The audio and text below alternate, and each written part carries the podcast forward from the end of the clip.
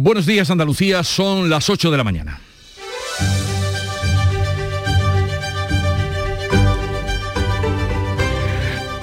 Amanece este día de todos los santos con previsión de lluvias en la mayor parte de Andalucía y con aviso amarillo por precipitaciones intensas en la subbética cordobesa y en Cazorla, Segura y los montes de Jaén. En una jornada con un punto de interés en Londres, donde se celebra la World Travel Market y estará el presidente de la Junta, Juanma Moreno, y el vicepresidente Juan Marín para promocionar Destino Andalucía. Un destino seguro porque ya hay un 80% de los andaluces vacunados. Hoy baja la luz hasta los 91 euros, la cifra más baja desde agosto, y comienza en la ciudad escocesa de Glasgow la cumbre del clima de la ONU. En sucesos seguimos, pues, conmocionados por la muerte de Alex, el pequeño de nueve años del Ardero, su presunto asesino, ya está en prisión provisional.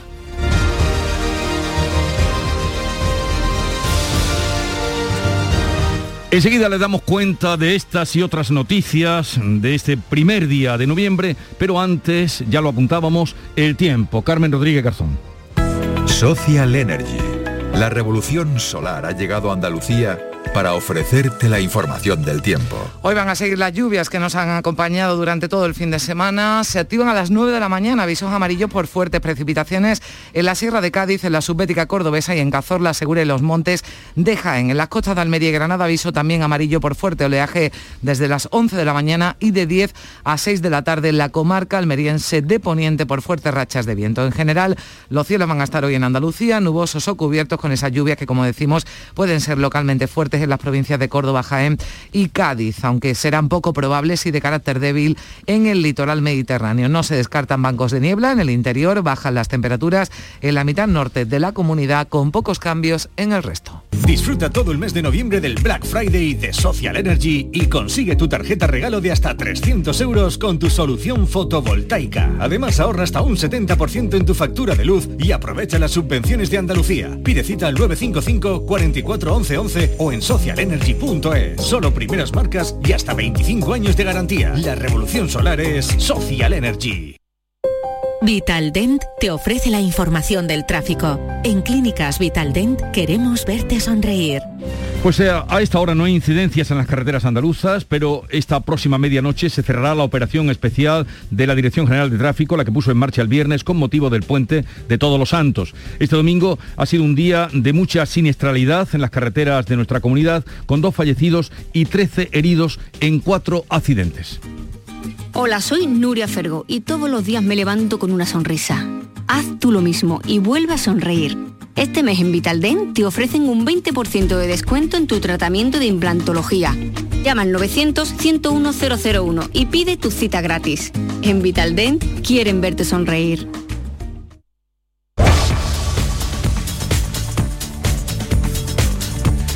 Hoy estamos a la espera de que se actualicen los datos de la pandemia, el seguimiento e incidencias en Andalucía correspondientes al fin de semana. Sí, recordamos que los últimos se conocieron el sábado, una jornada en la que la Consejería de Salud notificaba 261 contagios, dos fallecidos por COVID, una tasa de incidencia acumulada a 14 días que se eleva a casi 34 casos por cada 100.000 habitantes. Escuchábamos, eh, lo hace cada domingo el alcalde de Málaga, Francisco de la Torre, analiza la evolución de la pandemia y valoraba que los indicadores de coronavirus estén estabilizados y en números moderados, pero también incidía el primer edil en que es responsabilidad de todos mantenerlos y evitar que crezcan.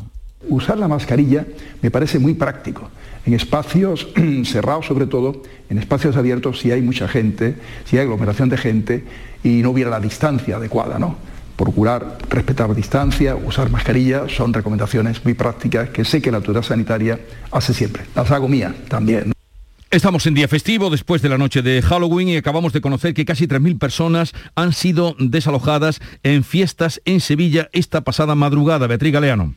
La policía había activado un dispositivo especial de seguridad con motivo de las fiestas de Halloween en la capital durante todo el fin de semana, pero esta noche ha sido la que se han producido más desalojos, el más importante en una fiesta organizada en el polígono industrial Carretera Amarilla por incumplir las medidas anti-COVID.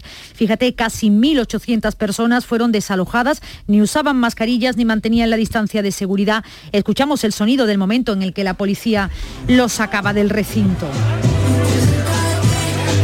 La una y media de la madrugada precintó otra actividad en la zona del Arenal, en el centro. Desalojaron a 308 personas. En la misma zona, los agentes comprobaron en otro recinto, en el interior de otro local, con un aforo máximo de 84 personas y se encontraban 160, casi el doble. En este establecimiento, además, las puertas de emergencia estaban bloqueadas.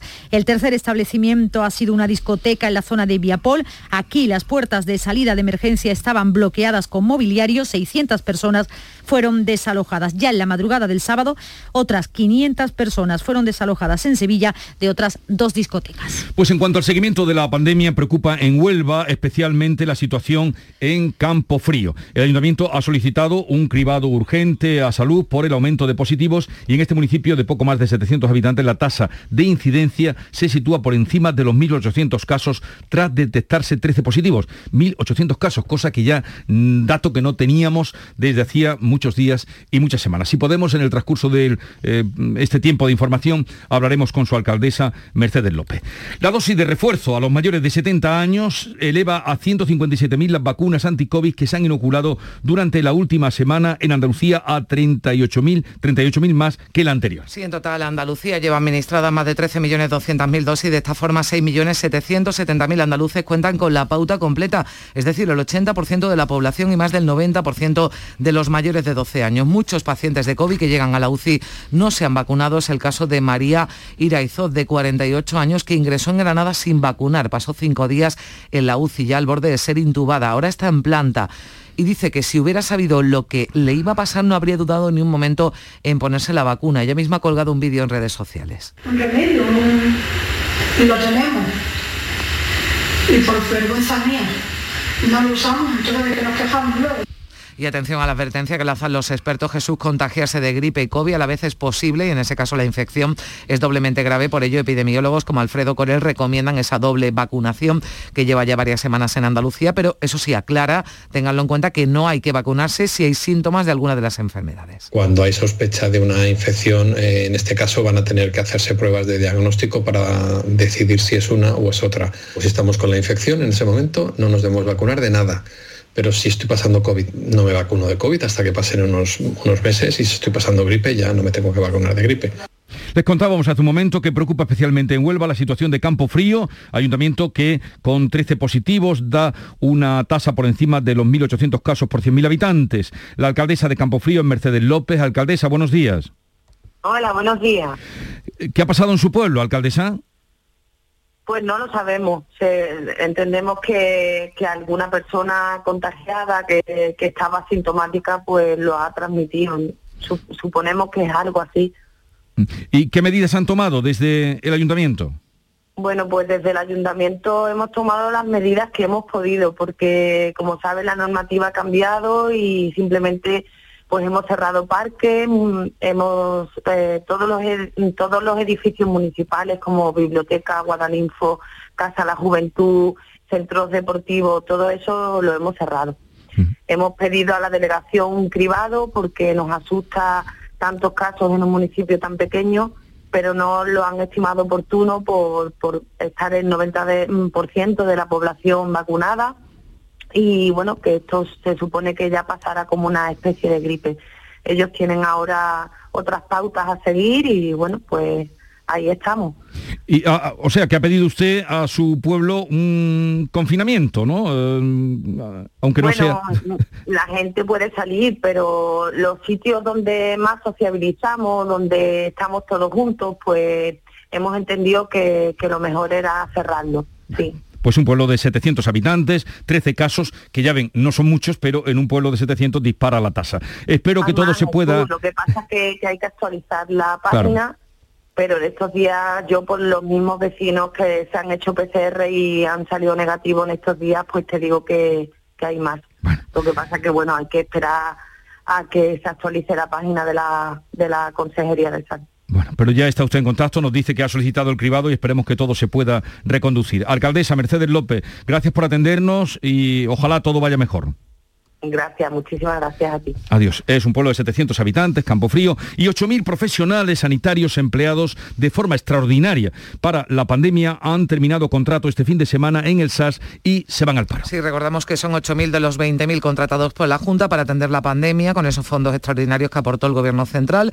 Los sindicatos han pedido que se les renueva a todos, pero el Gobierno andaluz explica que sin esos recursos solo puede asumir la contratación de 12.000. Uno de esos, uno de los de esos profesionales que ya han visto cómo finalizaba su contrato sin ser renovado, se llama Francisco Javier Gumensindo, uno de los 70 que hoy lunes ya no acuden a trabajar al servicio de urgencias del Hospital Carlos Haya de Málaga. Y esto nos contaba. Ha sido una noche de despedida, de cuándo volveré a pisar estas instalaciones, cuándo volveré a hacer lo que me gusta, cuándo volveré a ver a esos compañeros. Ha sido una noche extraña, la verdad, muy extraña.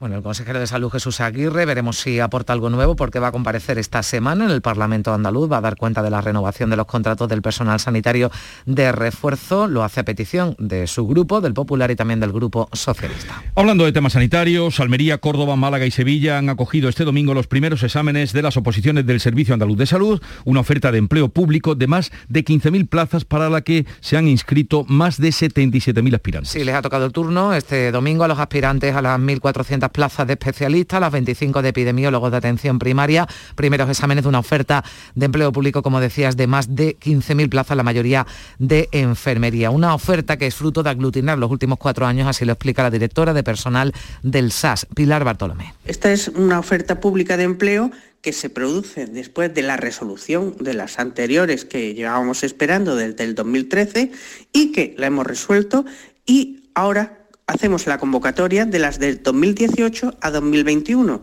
lo que supone convocar esas 15.541 plazas.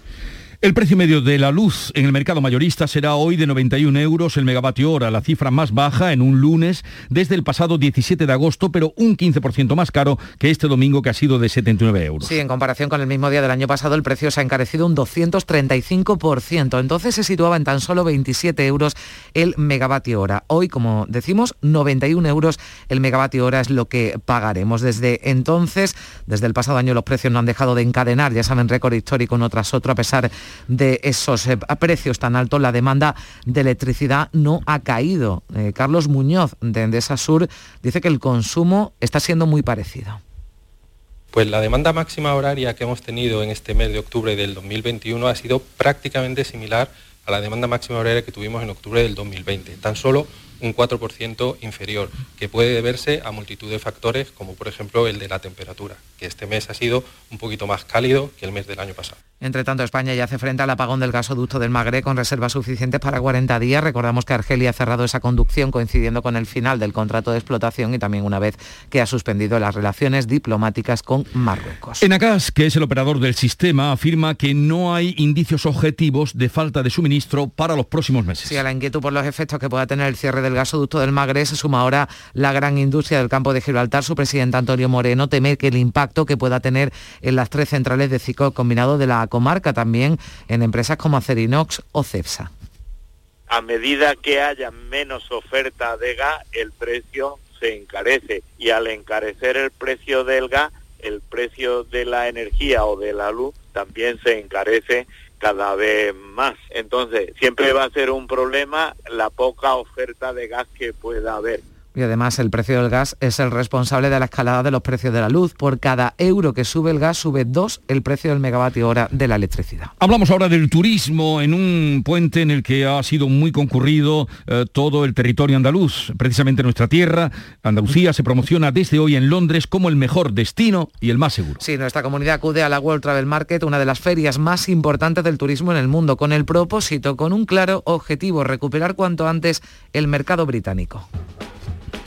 According to 98% of people surveyed, lack of sunshine made them feel Esta que escuchan es la campaña Suntalgia o Santalgia realizada por la productora Antonio Banderas para intentar despertar el recuerdo en los turistas británicos de volver a su destino favorito, la Costa del Sol. Se muestra durante el vídeo, un vídeo muy divertido, el contraste del mal tiempo que impera en Reino Unido con los más de 300 días de sol en la costa malagueña. Va a ser el presidente de la Junta, Juanma Moreno, el que inaugure hoy el pabellón andaluz en esa World Travel Market de Londres. Se presenta como un destino seguro, además, para los inversores británicos y con él va a estar el vicepresidente y consejero de Turismo, Juan Marín, que ya este domingo subrayaba la fortaleza de Andalucía. Nosotros vamos a intentar una vez más convencer a todos, a todos los profesionales del sector que vamos a tener unas jornadas muy intensas de trabajo, pues que realmente el mejor destino turístico del mundo, el más seguro, sin duda es Andalucía. Yo creo que ese es el gran objetivo, de convencerlos, aunque eh, yo creo que va a ser fácil porque ya están convencidos con los datos que ahora mismo están encima de la mesa. Este fin de semana otoñal mm, ha tenido en cambio sabor cofrade en Sevilla y Málaga. Sí, había ganas. La Magna en Málaga ha mostrado su esplendor por las calles de la capital de la Costa del Sol con 16 imágenes en Sevilla. El mal tiempo condicionó la procesión del Gran Poder, la santa misión que lleva a cabo por los barrios más pobres de Sevilla, pero al final pudo hacerse, aunque con un recorrido más corto. En declaraciones a Canal Sur Radio, el presidente de la patronal andaluza, Javier González de Lara, ha valorado la celebración de acontecimientos religiosos como estos, porque sirven, decía, para recuperar en parte la actividad de sectores como el de la hostelería, especialmente castigados por la pandemia. Más acertado, menos acertado, pero no sabes cuándo abre. Nos llamaban los empresarios en ese momento tan difícil, decían, ¿qué hago con mi negocio? Y claro, no tenías respuestas que darle. Al menos esto es un bálsamo, es un pequeño, eh, una pequeña oportunidad para recuperarse de las pérdidas que se han tenido tan enormes. ¿no? Sobre todo un golpe de, un golpe de ilusión. Una oportunidad para recuperar pérdidas y también de ilusión. José Luis Izuel es el presidente de Hostelería España, está con nosotros. Señor Izuel, buenos días. Buenos días, Jesús. Buenos días a todos. Eh, ¿Qué valoración hace de este puente antesala del que luego vendrá a primeros de diciembre y después de las Navidades? Bueno, sí, yo creo que hay que hacerlo en positivo, ¿no? Había unas buenas previsiones, es verdad que el tiempo luego lo ha marcado un poco, digamos, en negativo, pero pero en términos generales buenas previsiones de manera generalizada prácticamente en todos los territorios y bienvenidos sean los puentes, ¿no? que es lo que deseamos, recuperar un poco esa senda económica y que la gente bueno pues mueva, que, disfrute de los puentes, de las vacaciones, de las escapadas eh, y recuperar un poco esa senda. ¿Tiene usted información de esa posible escasez de, de, suministro, desabastecimiento que podría darse en muchos sectores, pero también en concreto en la hostelería? Bueno, pues eh, sí, parece ser que ha habido rotura de stocks, especialmente en el tema de los alcoholes, ¿no? donde dependemos un poco más de, ese, de esa situación británica y bueno, y, se ha habido dar la tormenta perfecta. Yo creo que estamos viviendo pues eh, el resultado de ese parón. Al final la, industria cuando para cuesta después poner en marcha y recuperar un poco el ritmo de producción. Y parece que hay falta de vidrio, falta de tapones, eh, algo de logística, en fin, que, estamos viviendo una cierta tormenta, pero bueno, vamos a pensar que, que, haya alternativas y que, esto, bueno, pues, pues que sea breve, que sea breve esa rotura de stocks, ¿no? Esa rotura de stocks a la que usted se refiere y que nos confirma, también se habla de posible desabastecimiento, por ejemplo, en el sector eh, alimentario. Mm, ¿Podría encarecer los precios de cara a, a las fiestas que vienen, que se avecinan? Bueno, sin ninguna duda, eh, cualquier incidente pues eh, se, lleva consigo generalmente la, subida de precios, ¿no? O sea, que cualquier incidente de, escasez, ¿no? Pues está relacionada. Nosotros ya llevamos viviendo una inflación muy importante muchas, eh, muchos suministros, ha subido el aceite en torno al veintitantos por ciento, ha subido los refrescos, en fin, la luz, ¿para qué hablar? Ya hablamos suficientemente, ¿no? 40% en, muchos casos, en, muchos establecimientos. Por lo tanto, bueno, pues evidentemente todo este, toda esta inflación, todo este incremento de precios, bueno, pues evidentemente no se puede soportar, o sea que en medio plazo eh, naturalmente tendrá que ver con, lo que estamos pagando en los establecimientos de hostelería.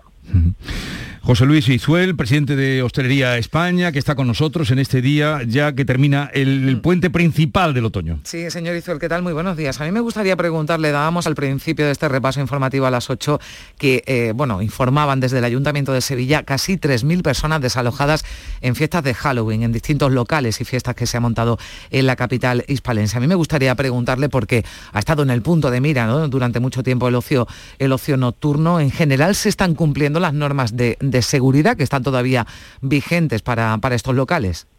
Bueno, de manera generalizada están cumpliendo. Eh, a ver, nos va un poco la vida en eso, en el sentido de que después de tanto cierre no creo que siempre puede haber excepciones, pero lo que sí que se ha quedado de manera generalizada, pues esas fiestas privadas, esos botellones que yo creo que siguen perdurando, ¿no? Otra cosa es que ha hecho muy mal tiempo, que ha llovido mucho prácticamente en todos los territorios y eso pues favorece que, que, no se realicen, ¿no?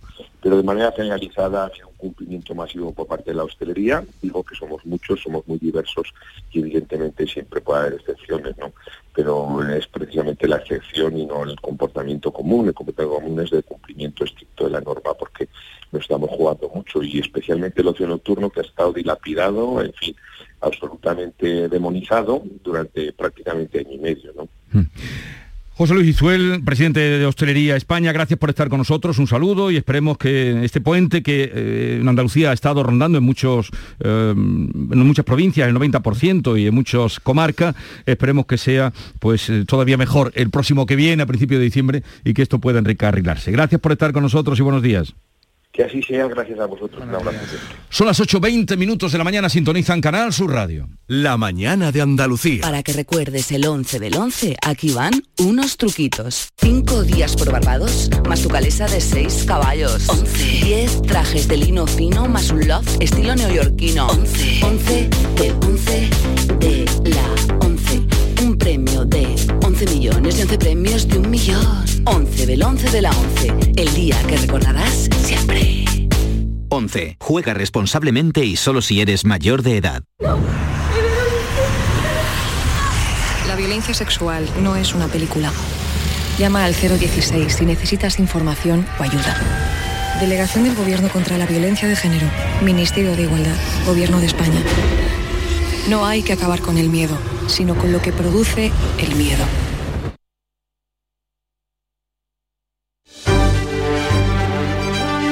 En Canal Sur Radio, La mañana de Andalucía con Jesús Vigorra. El presunto asesino del pequeño Alex, el niño de nueve años del municipio riojano de Lardero, ya se encuentra de nuevo en prisión. Sí, así lo ha decidido el juez. Esa prisión provisional comunicada y sin fianza para el detenido que se ha acogido a su derecho a no declarar. El municipio vive hoy su tercer día de luto oficial. Ya ayer quiso mostrar de nuevo su repulsa al crimen del pequeño con una concentración en el mismo parque en el que el niño desapareció el jueves pasado tras ser llevado con engaños a casa de su agresor. El tío del pequeño no entiende que personas como este delincuente con numerosos antecedentes y condenas se encuentren en las calles sin ninguna vigilancia. Hoy me ha tocado a mí, con Alex, mi sobrino, pero podía haber tocado a cualquier niña que la semana pasada intentó, llevársela a su terreno. Creo que la justicia no tiene, no tiene por qué soltar a un asesino, dejarlo en la calle PP y Ciudadanos han pedido explicaciones al Gobierno, al ministro del Interior, Fernando Grande Marlasca, quien aseguraba este domingo que todas las instituciones se han atenido al principio de legalidad en este caso. Todas las instituciones han actuado conforme al principio de legalidad. Por eso me parece temerario que sin información y a primera hora y simplemente se utilice desde un punto de vista partidista una tragedia humana tan importante abandonemos, por favor, ese carácter o ese talante en la política española. Decía el ministro que en caliente no es el mejor momento para legislar. Desde la serenidad y la responsabilidad pedía la portavoz del PP, Cuga Gamarra, respuestas a todas las preguntas que este caso ha dejado en el aire. Creo que eso debe hacerse desde la serenidad pero también desde la obligación que tenemos como poderes públicos de dar respuestas a las preguntas que se hace una sociedad que está sufriendo mucho, que está llorando mucho y que además tiene muchísima rabia dentro. Y el ministro Marlasca y el secretario general de instituciones penitenciarias deben dar explicaciones. Y de este suceso que nos ha conmovido a todos, a otros que han ocurrido en las últimas horas en Andalucía. Sí, un hombre de 29 años se encuentra muy grave en el Hospital Regional de Málaga y ingresó tras recibir el impacto de una bala en el abdomen durante un tiroteo registrado en la madrugada de ayer en Fuengirola. El herido y otros dos jóvenes de nacionalidad sueca salían de un conocido club de alterne fueron tirateados por causas que se desconocen. En Huelva sigue abierta la operación policial contra el narcotráfico que se ha saldado de momento con una veintena de detenidos y dos toneladas de hachís incautadas. La policía no descarta descarta nuevas detenciones, pero ya da por desarticulada esta organización de narcotransportistas. Y el presidente del gobierno, Pedro Sánchez, ya no habla de derogación de la reforma laboral, o al menos de una forma tan contundente. Dice el presidente que hay que reconstruir algunas cosas de la norma aprobada por el PP en 2012. Sí, porque lo importante, según el jefe del Ejecutivo, es que haya consenso con los agentes sociales para cambiar la reforma, un asunto que ha provocado, ya saben, graves tensiones en el seno del Ejecutivo de coalición, pero que Sánchez ya da por zanjadas. Es que este gobierno tiene ambición por hacer avanzar a nuestro país y por hacer frente a unos retos que son formidables, como es el de reindustrializar nuestro país, el de modernizar nuestro modelo productivo y el de actualizar nuestras normas laborales. Eso significará que algunas de las cosas que se hicieron mal en 2012 se reconstruyan, pero evidentemente también lo que debemos hacer es mirar hacia adelante. El presidente se va a reunir mañana martes con las vicepresidentas Nadia Calviño y Yolanda Díaz para unificar posiciones. Sánchez realizaba estas declaraciones que acabamos de escuchar en Roma, en la cumbre del G20. Hoy estará junto a la mayoría de los líderes políticos en la ciudad escocesa de Glasgow, en la cumbre sobre el clima de la ONU, el llamado COP26. Sí, se esperan representantes de 200 naciones, aunque como en la cita romana habrá notables ausencias, entre ellas los presidentes de Rusia y China, dos de los países más contaminantes. Va a ser Pedro Sánchez precisamente el que abra las intervenciones en el plenario. En la reunión del G20 se ha pactado un acuerdo ya para reducir el calentamiento global en función de las capacidades y circunstancias de cada país. Así que esa es la letra pequeña. El acuerdo contempla mantener el techo máximo de un grado y medio para el calentamiento global y destinar 100.000 millones de dólares a una reserva con la que ayudar a los países eh, pobres. El primer ministro italiano Mario Draghi, que actuó de anfitrión, destacaba la colaboración público-privada que habrá que plantear para conseguir los objetivos. Los gobiernos pueden establecer metas a corto y largo plazo y garantizar la estabilidad política, financiera y reguladora, pero no pueden hacerlo todo. Las empresas privadas tienen que acelerar la adopción de tecnologías limpias, fomentar la innovación y promover la producción a gran escala. Aquí en nuestro país, el ministro del Interior, Fernando Grande Marlasca, visita hoy la isla de La Palma, que este domingo ha sufrido un terremoto de magnitud 5. El volcán lleva ya 42 días en erupción y la colada sur sigue avanzando. También ha aumentado el espesor de las cenizas y la calidad del aire es muy desfavorable. Todas las zonas situadas en la trayectoria de la columna de gases tienen una elevada concentración de partículas que pueden causar graves eh, problemas respiratorios. Así lo explicaba Joaquín Quiroz, que es eh, del Instituto CSID de prevención de riesgos laborales. Con unos niveles de concentración como los que hay, creo que lo más prudente es permanecer en interiores y salir lo estrictamente necesario a la calle y salir siempre con una mascarilla, con una FFP2 mínimo. Nada de mascarilla higiénica, no sirven para estos escenarios pues es la advertencia que hacía desde el CSI Joaquín Quiroz, por cierto que 40 palets con medio millón de mascarillas, 10.000 protectores oculares viajan ya hacia la isla de La Palma para ayudar a la población a mitigar el efecto nocivo del humo, los gases y las cenizas sobre su salud. Lo escuchaban, no sirve cualquier mascarilla. Son eh, productos que han partido desde Málaga. Van a llegar mañana martes y entre ellas van todo lo que han donado los ocho colegios andaluces de enfermería. Y hoy, 1 de noviembre, día de todos los Santos y mañana Día de los Difuntos, los cementerios andaluces recibirán miles de visitantes sin limitación de aforo después de que el año pasado la pandemia del coronavirus impidiera que se cumpliera con esta tradición. Sí, los horarios de apertura de los Campos Santos se han ampliado este lunes, también se han reforzado los servicios de autobuses, por ejemplo, en las grandes ciudades. Y sí hay también un gran protagonista en el día de hoy, son las floristerías, los puestos junto a los cementerios que hacen pues su agosto en una campaña en la que hay menos oferta nacional y también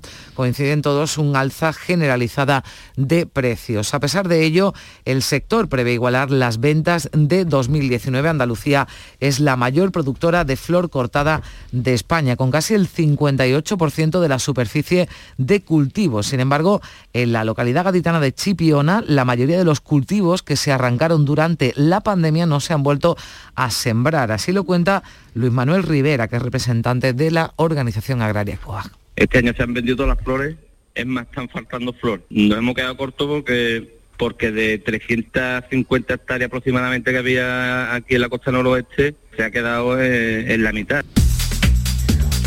En un momento abriremos tertulia a partir de las 8.35, hoy con Mario Ríos, África Mateo y Javier Caraballo.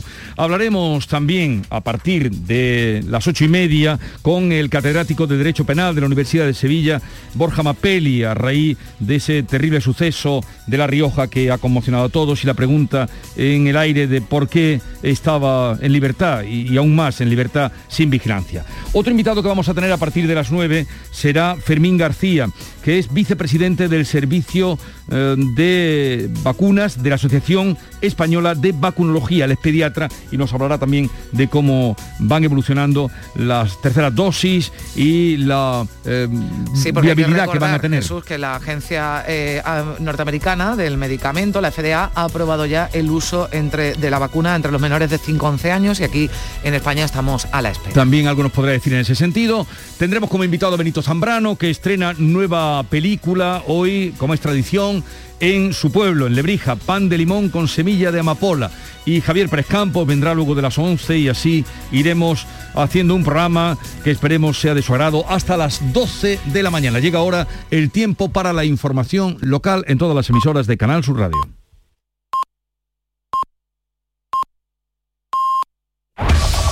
En la mañana de Andalucía de Canal Sur Radio, las noticias de Sevilla. Isabel Campos. Buenos días. Lluvia para este primer día de noviembre en el que se esperan cientos de visitas al cementerio de San Fernando. Está en marcha un dispositivo especial de protección civil y refuerzo de las líneas de autobuses que llevan al Campo Santo para atender la demanda de los usuarios. A esta hora tenemos 21 grados en Sevilla. El futuro no está escrito, se construye. Porque tu futuro también es el nuestro, en Caja Rural te aportamos toda nuestra experiencia. Planes de pensiones de Caja Rural. Construyamos tu futuro juntos. Ven antes del 31 de diciembre y obtén interesantes incentivos. Documento de datos fundamentales para el partícipe, alertas de liquidez, indicador de riesgo, planes en promoción y condiciones en segurosrga.es. Los lunes, a las 10, El Llamador en Canal Sur Radio. En Canal Sur Radio, las noticias de Sevilla. El señor del Gran Poder ya se encuentra en la parroquia de Santa Teresa tras un accidentado traslado por la lluvia. La crónica con todos los detalles. Araceli Limón, buenos días. Saludos, muy buenos días. El Gran Poder ya está en la parroquia de Santa Teresa, la tercera y la última que visita en esta misión después de una tarde muy pero que muy accidentada por la lluvia. El cortejo se puso en la calle a las 4 de la tarde, tal como estaba previsto, y cuando iba a salir el señor empezó a llover. Una lluvia que al parecer no detectaba el radar de meteorología y que llevó a la hermandad a extremar la prudencia. Finalmente el, señor salió pasada las 7 de la tarde portado solo por costaleros para ganar agilidad y sin visitar la parroquia y el barrio del Cerro del Águila. El traslado duró mm, algo menos de dos horas, con muchísimo, muchísimo público, ya que al habitual se unieron los vecinos de toda la zona que finalmente no visitó el Gran Poder. Poco antes de las 9 de la noche llegó a la parroquia de Santa Teresa, donde permanecerá hasta el próximo viernes, cuando sea trasladado a la catedral, desde donde saldrá el sábado ya en su paso hacia la Basílica de San Lorenzo, dando por terminada esta misión con la que se conmemora el 400 aniversario de la hechura del Señor. Desde el ayuntamiento, el delegado de Gobernación, Juan Carlos Cabrera, destaca que pese a los cambios todo funcionó con normalidad. Un dispositivo además que ha funcionado perfectamente ajustándose a todos los cambios imprevistos de última hora por motivo de la meteorología, pero que afortunadamente, como digo, bueno, en un recorrido corto no ha habido nada que destacar. Casi 3.000 personas han sido desalojadas de cuatro discotecas esta pasada madrugada mientras celebraban fiestas de Halloween. En una de ellas, situada en el Arenal, se superaba el aforo en un 90% y tenía las puertas de emergencia bloqueadas. La misma situación se daba en otra de Viapol, donde fueron desalojadas 600 personas. Las salidas de emergencia tenían mobiliario delante que impedía su función.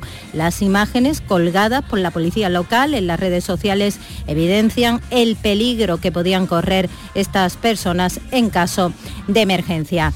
Más asuntos. El aeropuerto de Sevilla estrena la temporada de invierno con el estreno de siete nuevos destinos. En total son 66, de los cuales 47 son internacionales. La programación de la nueva temporada, que se mantiene hasta el último fin de semana de marzo, es muy similar a la del invierno previo a la pandemia. Desde la Asociación de Hoteleros, su presidente Manuel Cornás espera ahora que se recupere la frecuencia. La forma de recuperar la frecuencia es que se llenen los aviones y las compañías aéreas pues vuelvan a, programar a lo largo de la semana pues los mismos vuelos que tenían antes para que un destino funcione bien, casi un vuelo diario o como mucho un vuelo cada dos días.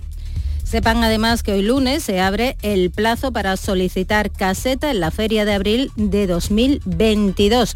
El trámite se puede realizar de manera online ya desde hoy y de forma presencial en los registros municipales a partir de mañana martes y hasta el 15 de noviembre. Este domingo ha fallecido en Sevilla Fernando de Parias Merri, el que fue primer alcalde de la transición entre 1975 y 1977 compatibilizó su trabajo en la política con la empresa y fundó el comedor social de la Orden de la Cruz de Malta de la calle Mendigorría. Y termina hoy la Feria del Libro de Sevilla con un espectáculo de rock y poesía protagonizado por el escritor Benjamín Prado y la cantante e instrumentista Rebeca Jiménez. Tenemos 21 grados en Sevilla y esa amenaza de lluvia durante todo el día.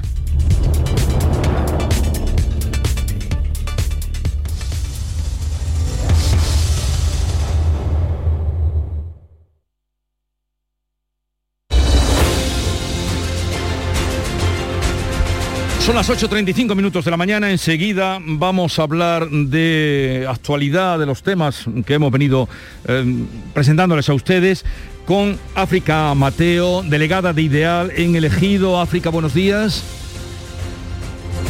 Yo sé que está ahí, pero no me alcanza su voz. Hola, África. Bueno, Hola, buenos días. Hola, buenos días. Yo sé que estabas ahí, sé que estabas puntual. Eh, ¿Llueve por Almería? No, por ahora no. Hemos, he llegado hoy volando porque viento sí que tenemos, sobre todo en mi comarca, en el poniente, pero lluvia nada. Bueno, bienvenida. Está también con nosotros Javier Caraballo del Confidencial. Buenos días, Javier. Muy buenos días, puntual, como en cada puente festivo. No, no, siempre, eso os lo agradezco, pero ahora os lo voy a decir, siempre te tienes que adelantar. Ahora os iba a hacer, un, en fin, un agradecimiento público. Y... que tú eres de los que coges vacaciones, o sea, que, tampoco es tan previsible. ¿Pero cómo qué? Yo estoy aquí. Hoy, Día de los Santos, el Día de la Constitución, estaré Sí, pero tú, eres muy dado a, ese tipo de costumbres burguesas de, coger eh, vacaciones. El día de la Virgen del Pilar. Que este verano Jesús no ha estado y nosotros dos hemos estado por aquí toda la semana. La tertulia se va a acabar enseguida, ¿eh? Como sigáis así. vacaciones en primavera, ¿verdad, África? Exactamente. y a mi ver aquí en los estudios de Sevilla está María Orriols, que, en fin, eh, también ha tenido la gentileza de venirse hoy día de fiesta con nosotros. María, buenos días. Hola, buenos días. Encantada de estar aquí en el estudio. Siempre es una alegría. Y a Javier y África ya has tenido ocasión, sí, ¿no? hemos coincidido, hemos coincidido alguna vez. Bueno, pues enseguida entramos en materia. La violencia sexual no es una película. Llama al 016 si necesitas información o ayuda. Delegación del Gobierno contra la Violencia de Género. Ministerio de Igualdad. Gobierno de España. No hay que acabar con el miedo, sino con lo que produce el miedo. Buenos días. En el sorteo del sueldazo del fin de semana celebrado ayer, el número premiado con 5.000 euros al mes durante 20 años y 300.000 euros al contado ha sido 13.854. 13854. Serie 19019.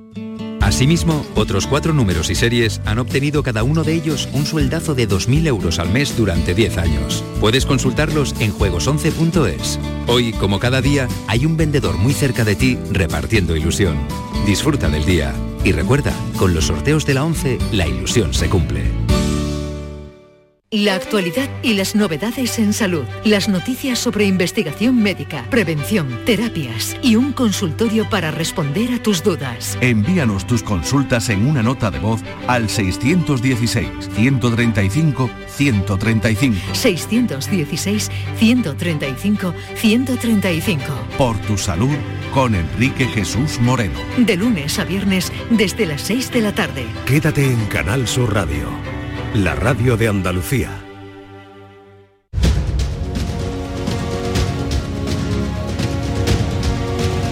En Canal Sur Radio, La mañana de Andalucía con Jesús Vigorra.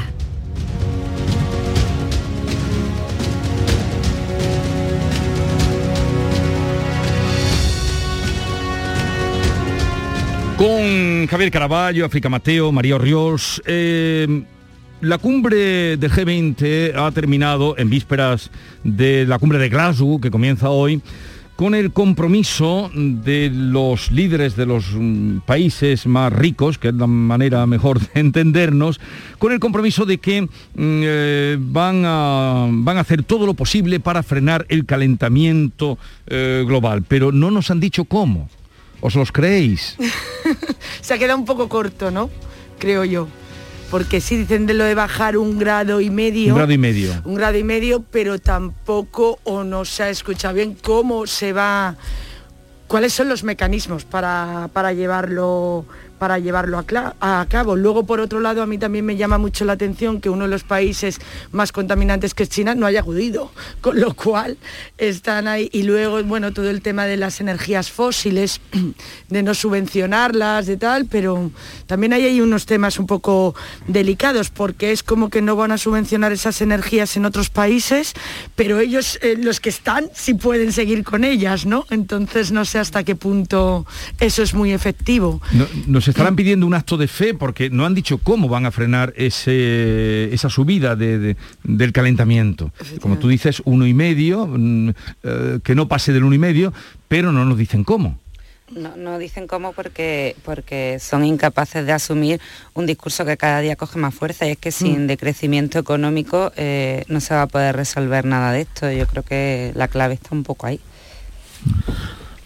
A ver, el, presidente de, China, Xi Jinping, es verdad que no ha asistido a la, a la cumbre de, de Roma, pero el, el- acuerdo, el, mínimo acuerdo que se ha establecido en, en esta cumbre de Roma, que es previa a la de Glasgow, tiene que ver con, con China y con India. Eh, el, acuerdo fundamental que se saca de- de- de Roma es precisamente ese, que China, que es uno de los países más contaminantes del mundo, igual que otros que están en vías de desarrollo, que no es el caso de China, pero China se ha comprometido a dejar de financiar eh, industrias del, del carbón fuera de China. Y esto se está celebrando en Roma como un gran paso adelante, por lo menos un paso adelante, que se han incorporado a la cumbre. Se ha incorporado China e India con, con- con este mínimo acuerdo y luego se ha incorporado otra vez eh, Estados Unidos, que, que con la, en la era de Trump también se había alejado de toda la lucha, perdón, contra el cambio climático. Y entonces esto, esto eh, es lo- lo- el, el- el triunfo de mínimos que se consigue y al que estamos acostumbrados en todas estas cumbres. Eh, lo fundamental de todo esto, tal como lo veo yo, es que cada vez más, y a esto no se le pone remedio, estamos comprobando que eh, vivimos en un mundo globalizado, eh, con recetas de gobierno de hace 80 años, de, después de la Segunda Guerra Mundial. No hay estructura de poder de acuerdo a los problemas que necesita el mundo de la realidad del mundo de ahora. El, el esquema es el de la Segunda Guerra Mundial, de los dos bloques, Estados Unidos y, y Rusia y la URSS en, la Guerra Fría. Y eso ya pasó a la historia. Ahora tenemos otros problemas y, eh, otros retos que afrontar. Y sin embargo, los esquemas de gobierno, entre comillas, del mundo siguen perteneciendo a eso. Por ejemplo, ahora tenemos el problema real que tenemos en la actualidad, al margen de, lo que hemos vivido de la pandemia, es eh, la crisis energética mundial que, que- que está empezando a, a desarrollarse y que la estamos viendo. Sin embargo, para eso eh, no hay flexibilidad ninguna para que en la cumbre de ayer los líderes mundiales hubieran, oye, ¿qué está pasando en el mundo con la crisis energética? Claro, eh, ¿veis cómo es el, el contraste este? Pues ese es el problema fundamental. Sí, a, a mí eso también me llamó la atención, que no se hablara tanto de eso. De lo de No, la, es que no se la- habló de que eso. no se habló de la crisis energética, de las subidas de los combustibles, de luego, claro, eh, ves de repente programas o eh, cosas, ¿no? De que todos podemos hacer algo, ¿no? Para que, para que esto vaya mejor, ¿no? Para que tengamos un medio ambiente más sostenible, para todo este tipo de cosas. Pero claro, es que, mm, que antes lo estaba ahora comentando con una compañera, no, hay que coger el tren mejor que el avión. ¿Cuánto cuesta el tren? O sea, es que son cosas que dices, ¿sabes? O sea, que si nos vamos al día a día, y yo también también me acuerdo, mm, también se ha hablado, ¿no? Como de una conciencia, en la, en, en la cumbre se ha hablado de una conciencia, eso, como de proteger el medio ambiente, de sostenibilidad, pero es que ahí también hace falta una educación, y ya no hablo de nuestros países, en otro tipo de países, que a lo mejor no están tan concienciados. O sea, y a mí me llegó a la mente ayer que yo estuve en Brasil en un barco por el Amazonas y de repente, claro, te obligan, ¿no? A tirar las, evidentemente, las latas, lo que consumas, vas en el barco. Era un barco, no era turístico, era un barco en Hmm. los que van los, los propios brasileños y tienes unas papeleras para tirar las latas que consumas y todo, ¿no? Bueno, pues yo me levanté un día muy pronto porque quería ver amanecer y no sé qué, y el tío del barco cogió la bolsa de basura de, mm, yo qué sé, 10 kilos o tal, y ¿sabéis lo que hizo con ella? Tirarla al río. Entonces, eh, eh, a eso voy, o sea, también hace falta, yo creo que hay un poco de educación, de, no sé, de, y, y no sé si eso también es- está en, en los planes de estas cumbres o cómo lo van a hacer, es que no nos dicen cómo. Por eso yo retomo lo del decrecimiento económico, porque al final los factores que han disparado el precio del gas no van a desaparecer, por lo menos a corto o medio plazo. Entonces buscar, eh, hay que buscar fórmulas que, que nos hagan formas de utilizar menos energía, eh, no solo aumentar el flujo de otras fuentes, que es lo que se está centrando todo el mundo. Además, hay un dato muy curioso de la Agencia Internacional de la Energía, que es que dice que el crecimiento económico implica que el mundo va a necesitar más de 600 exajulios, o sea, una barbaridad, en 2050, cuando ahora estamos utilizando 412 en el año 2020, sin ir más lejos. Con esa limitación del calentamiento global de la que hablaban este fin de semana a un grado y medio, se reduciría ese consumo a 344. Es decir, mm, yo creo que sí que hay un camino, lo que pasa es que, que no sé si alguien está por, adoptarlo. Habrá tiempo para que hablemos de esto también, eh, porque de una cumbre han saltado a otra inmediatamente. Y el final era precisamente ese compromiso sin que supiéramos cómo lo van a hacer y lo retomarán en Glasgow. Pero eh, ha saltado otro, mm, otro conflicto, eh, un conflicto eh, terrible, como ha sido el asesinato, la muerte de este niñito en el pueblo del Ardero, que ha conmocionado a todo el mundo, y de ahí, pues rápidamente, al enfrentamiento político, porque Partido Popular y Ciudadanos han pedido explicaciones al ministro del Interior, Fernando Grande Marlasca, quien aseguraba que todas las instituciones eh, se han atenido al principio de legalidad en la detención ahora del presunto asesino, que precisamente ya se encuentra en prisión. Y está con nosotros Borja Mapelli, que es catedrático de Derecho Penal. Buenos días, eh, Borja Mapelli. Buenos días. La pregunta que todo el mundo se hace, ¿por qué este hombre estaba en libertad? Y si la tenía, ya se ha sabido que ha tenido 39 permisos, ¿por qué estaba en libertad no vigilada? Bueno, eh, pues estaba en libertad porque se lo han concedido, eso no cabe la menor duda, porque él no se ha fugado de la cárcel. Luego, el problema está en que, bueno, como, eh, como cualquier ciudadano entiende perfectamente, eh, son temas extremadamente delicados y hay que procurar que un, una- un hecho concreto, eh, por muy dramático que sea, no arrastre consigo un sistema que genera muchos beneficios eh, a quienes en algún momento han cometido un delito y han tenido que ir a la cárcel, a su familia y a la sociedad en general. Yo creo que esto sí me parece conveniente dejarlo claro. De manera que efectivamente esto es un episodio, el que ha sucedido, que hay que analizarlo y procurar que no ocurra, pero no nos debe de llevar a cuestionar el modelo. El modelo es un modelo primero que está arraigado en nuestra Constitución. Eh, eh, es un modelo que sintoniza con un sistema democrático y es un modelo además que es muy humano. ¿Por qué?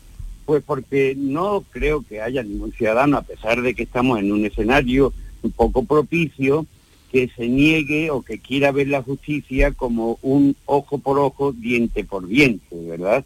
De manera que yo creo que la sociedad ha avanzado lo suficiente para ser capaz de entender que aunque se haya podido cometer un delito y aunque este sea grave y aunque se vaya a la cárcel y haya una sentencia firme, hay que ser capaces de combinar eso con un planteamiento humanista, de poner un horizonte en el futuro de estas personas para que, si ellas lo quieren, se reincorporen pacíficamente a la sociedad. Combinar ese discurso con el drama que acabamos de vivir esta semana no es fácil.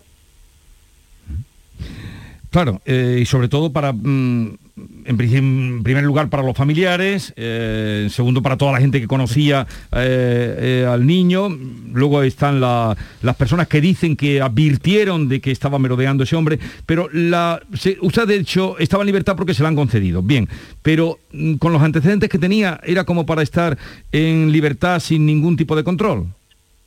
Mm, vamos a ver, yo creo que, verá, mm, vamos a ver, eh, para que el sistema funcionara perfectamente bien, eh, las cárceles tenían que estar dotados de unos registros, de unos recursos, quiero decir, que serían extraordinarios, capaces de descubrir cuál va a ser el comportamiento de las personas cuando son puestas en libertad. Contar con eso es es imposible porque las cárceles pues hay mucha gente, los equipos de técnicos, de psicólogos no dan abasto. Entonces, ¿qué pasa? Porque hay una cierta perversión del sistema y donde la ley y el sistema quiere que se valore al buen ciudadano, al final se termina imponiendo el criterio de valorar al buen recluso, ¿no? Y no tiene nada que ver un buen recluso con un buen ciudadano. Claro, este individuo, lógicamente, durante los terroristas, los peores terroristas de ETA, ¿eh? son los mejores reclusos. ¿eh? Ahora, ponlos en libertad y verás lo que te vas a encontrar. ¿no? Entonces, eh, el sistema no tiene, no dispone de recursos tan fiables como puede ser la matemática para decir, este señor es al 100% seguro de que no va a cometer el delito. Luego, hay que, hay que asumir un riesgo, efectivamente hay que asumir un riesgo, ¿no? Y yo creo que la sociedad está dispuesta a asumirla, ya digo, no creo que queramos volver al ojo por ojo, diente por diente, a la- una justicia vengativa, ni nada de eso. Que es verdad que, eh, que tengamos que soportar como colectividad errores como estos, pues inevitable. Que se puede mm, proponer soluciones que mejoren también, es decir, a lo mejor eh, lo que hay que es sentarse los técnicos y reflexionar sobre cu- cuáles son eh, los mecanismos que han fallado para que este individuo se haya podido encontrar en libertad para eh, matar a Alex, ¿no? Y claro que hay, tecnológicamente se pueden establecer, es decir, ¿por qué, por qué se mete el gol en el, equipo? Pues mete el gol porque en un momento determinado un jugador se ha, se ha visto libre de control ¿eh? y se ha visto cómodo para meter el gol. Pues aquí pasa igual, hay que buscar una fórmula que sea capaz de compatibilizar ese modelo de justicia que nos hemos dado todos con eh, limitar al mínimo, no poner en cero, ¿eh? porque poner en cero es imposible, sino limitar ¿eh? los riesgos que comporta las escarcelaciones anticipadas. ¿no? ¿Existe esa fórmula? Bueno, pues habrá que habrá que ir. Ya claro, todo esto usted estará pensando, usted como todos los que me están escuchando estarán pensando, sí, pero claro, estamos jugando con cosas muy delicadas. Aquí no se trata de meter un gol en la portería, aquí se trata de matar a un niño, ¿no? Y eso eso exige que se sea muy cuidadoso ¿eh?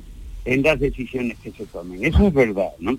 Pero sí que existen fórmulas para ir mejorando eh, ir mejorando el sistema de manera que se compatibilicen esas dos cosas. Una, el riesgo asumible y otra, el apostar por una justicia penal más humanitaria.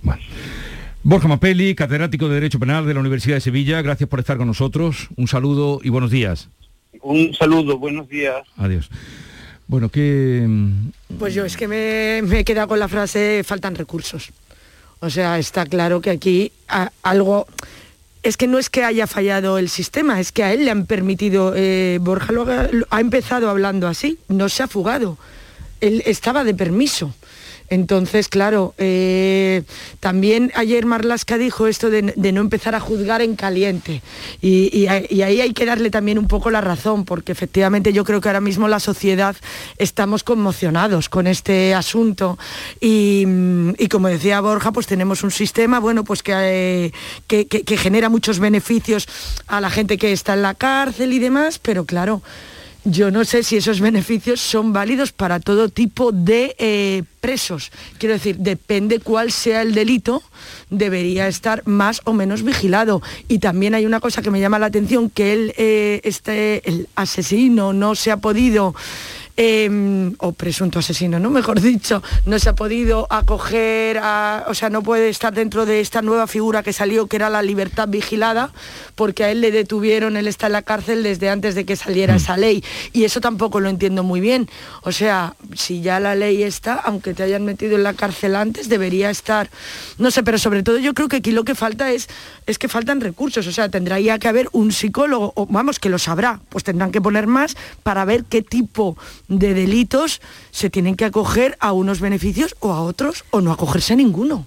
Claro, esto es que tiene varias patas. Por un lado, las leyes no pueden ser retroactivas, con lo cual, aunque Eso, saliera, pues no podemos volver atrás para que de repente eh, se le aplicase la libertad vigilada. Luego, por otro lado, no tenemos que olvidar el objetivo del legislador, porque son leyes que nos hemos dado todos, que es un fin de reeducación y de reinserción de las penas a lo que hay que unirle también el principio de intervención mínima del sistema penal. ¿Qué pasa? Que aquí llegamos y pasa algo muy, una tragedia grande como la que ha sucedido y como la que hablaba María, y entonces, claro, eh, aparece todo el mundo. Ha unido an- antes de esto Jesús el tema de la cumbre del G20 con esto, diciendo el tema de, diciendo cómo eh, los políticos se han puesto a opinar. Claro, es muy fácil opinar sobre esto y me parece que, que nos equivocamos, porque no se puede convertir eh, ahora el tema de la eh, prisión permanente revisable en un cajón desastre en el que vamos a ir incorporando todos los crímenes o todos los sucesos mediáticos y trágicos que vayan pasando, porque entonces perdería su sentido. Entonces, bueno, pues yo creo que hay que efectivamente esa- ese reposo que ha pedido Marlas, que luego que salga el PP Mm. pidiéndole responsabilidad al ministro, me parece una absurdez, una más, vamos. Javier. Javier, hemos mm, perdido la comunicación con Javier. Bueno, enseguida se incorporará, estas cosas tiene el directo y también la situación en la que a veces estamos conectando. Sí, Pero bueno, en cualquier eh, caso tenemos ahora mismo, ya tenemos eh, conflicto político. Ah, no, claro. Claro, yo, yo estoy un poco de acuerdo también lo que acaba de decir mi compañera África. O sea, me parece que ahora no es el momento de estar echándose en cara, eh, o sea, que el PP le eche en cara a Marlaska y demás, todo este, este asunto. Me parece que a mí ahora no es el momento y yo ahí a Marlaska le, le doy la razón en lo que dijo ayer, en, en no empezar a evaluar esto en caliente. Yo creo que sí que se tienen que tomar medidas, creo que efectivamente pues habrá que ver a qué tipo de eh, delincuentes se les puede aplicar, es que no todos son iguales, es que esto ya se ve, pasa también mucho por lo visto con los violadores, ¿no? Que los violadores eh, en cuanto salen vuelven a, a reincidir. Sí, lo que ¿hasta pasa- qué claro, cuando sale ayer diciendo el tío que salía con todo el dolor del mundo, porque, Sí, porque de alguna manera niño. también Borja Mapelli insinuaba la fatalidad que, que- que existe ¿no? dentro del Estado garantista que tenemos. Pero claro, cuando dice así dicho 39 salidas que ha tenido, que es muy fuerte. pues... eh, Es que eh, 39 todos nos salidas, quejamos. pero, pero es que vuelvo a lo que ha dicho el experto que acaba de, de hablar aquí con nosotros, es que él no se ha fugado, es que se las han dado. Y aparte, y aparte hay otra cosa también muy importante y es que eh, no podemos ir adaptando y cambiando la norma cada vez que surge algo. O sea, al final la prisión permanente y todo este tipo de cosas tienen, simplemente tienen unos delitos tasados. Que hay que ampliarla, que no hay que ampliarla, pues, pues no lo sabemos, pero al final hay como un miedo a tocar el código penal, por un lado, de todos los gobiernos, no de este, sino de todos, y por otro lado, cada vez que surge algo en la sociedad a lo que no sabemos responder, la respuesta siempre es desde el bando contrario que hay que reformar la legislación. Pues bueno, tiempo han tenido. Javier, ya te oigo. Ahora sí. Eh, eh, a ver, eh, a mí me parece normal que, que la oposición, eh, ante un crimen como este, eh, le pregunte al ministro del Interior qué ha pasado. Eh, que, que- que, eh, la alarma social que, que levanta un No crimen le ha como este preguntado, es- Javier, lo ha responsabilizado. pero déjame terminar. Eh, me parece normal que, que- que pregunte, lo que ya no me parece normal es que se haga demagogia co- con, este asunto y que se empiece a trasladar a la población la sensación de que en España el preso que entra en la cárcel por una puerta sale por la otra, que eso es verdad en algunos delitos pequeños, pero no en estos delitos. Este tipejo, este Francisco Javier Almeida, este asesino, tiene 54 años. La mitad de su vida, la mitad de su vida se la ha pasado en la cárcel. La primera vez que cometió un delito fue en el 89, con 24 años. Entonces cogió una niña, la secuestró, la maniató, se masturbó delante de ella, la niña inconsciente, y por ese le cayeron 8 años. En cuanto salió de- del cumplimiento de esa pena, volvió a delinquir, esta vez más grave, y asesinó a una mujer de 24 años. Le cayeron 20 años de prisión por ese segundo delito. Y cuando ha vuelto a salir, porque ya hubiera salido con toda la, con toda la pena cumplida el año que viene, salió el- el- el- en el 2020 con más de, de- de tres cuartos de la pena cumplida, que es lo que se exige, que es lo que se exige. Y cuando ha vuelto a salir, pues ha vuelto a cometer un asesinato esta vez con, con el niño de La Rioja, con Alex, de nueve años. Entonces, de, ¿qué, qué está fallando? Este tipo, eh, cuando eh, comete un asesinato, lo detiene la policía, que eh, el primer requisito fundamental de un Estado de Derecho, lo detiene, es juzgado y es condenado. Y cumple la pena casi íntegra, casi íntegra. El, el beneficio que obtiene es mínimo. El sistema no ha fallado, la- las leyes no han fallado. Aquí lo que falla es una pregunta eh, que nunca se ha hecho el legislador. Nuestra constitución dice que un preso, la misión de un preso es que se rehabilite. Y lo que tiene que preguntarse y contestar el legislador es qué ocurre cuando sabemos que hay determinados delincuentes como un depredador sexual o un psicópata que no se va a rehabilitar jamás en su vida. A esa pregunta no se ha contestado. No, es- está claro que no se ha contestado. Y si, y si, y si de repente, o sea, es que a mí ya lo que me parece muy fuerte es que ya le habían dado un permiso y vuelve a delinquir. Es que yo creo que está claro, ¿no? Que este hombre, si le das el tercero, lo vuelve a hacer. Bueno, estamos llegando a las 9 de la mañana, seguimos con María Orriós, con África Mateo, con Javier Caraballo, tenemos otros asuntos de los que hablar, eh, de la actualidad, pero será inmediatamente después de las 9. Eh, también tenemos cita con Fermín García, pediatra y vicepresidente del Servicio de Vacunología de la Asociación de Vacunología de España.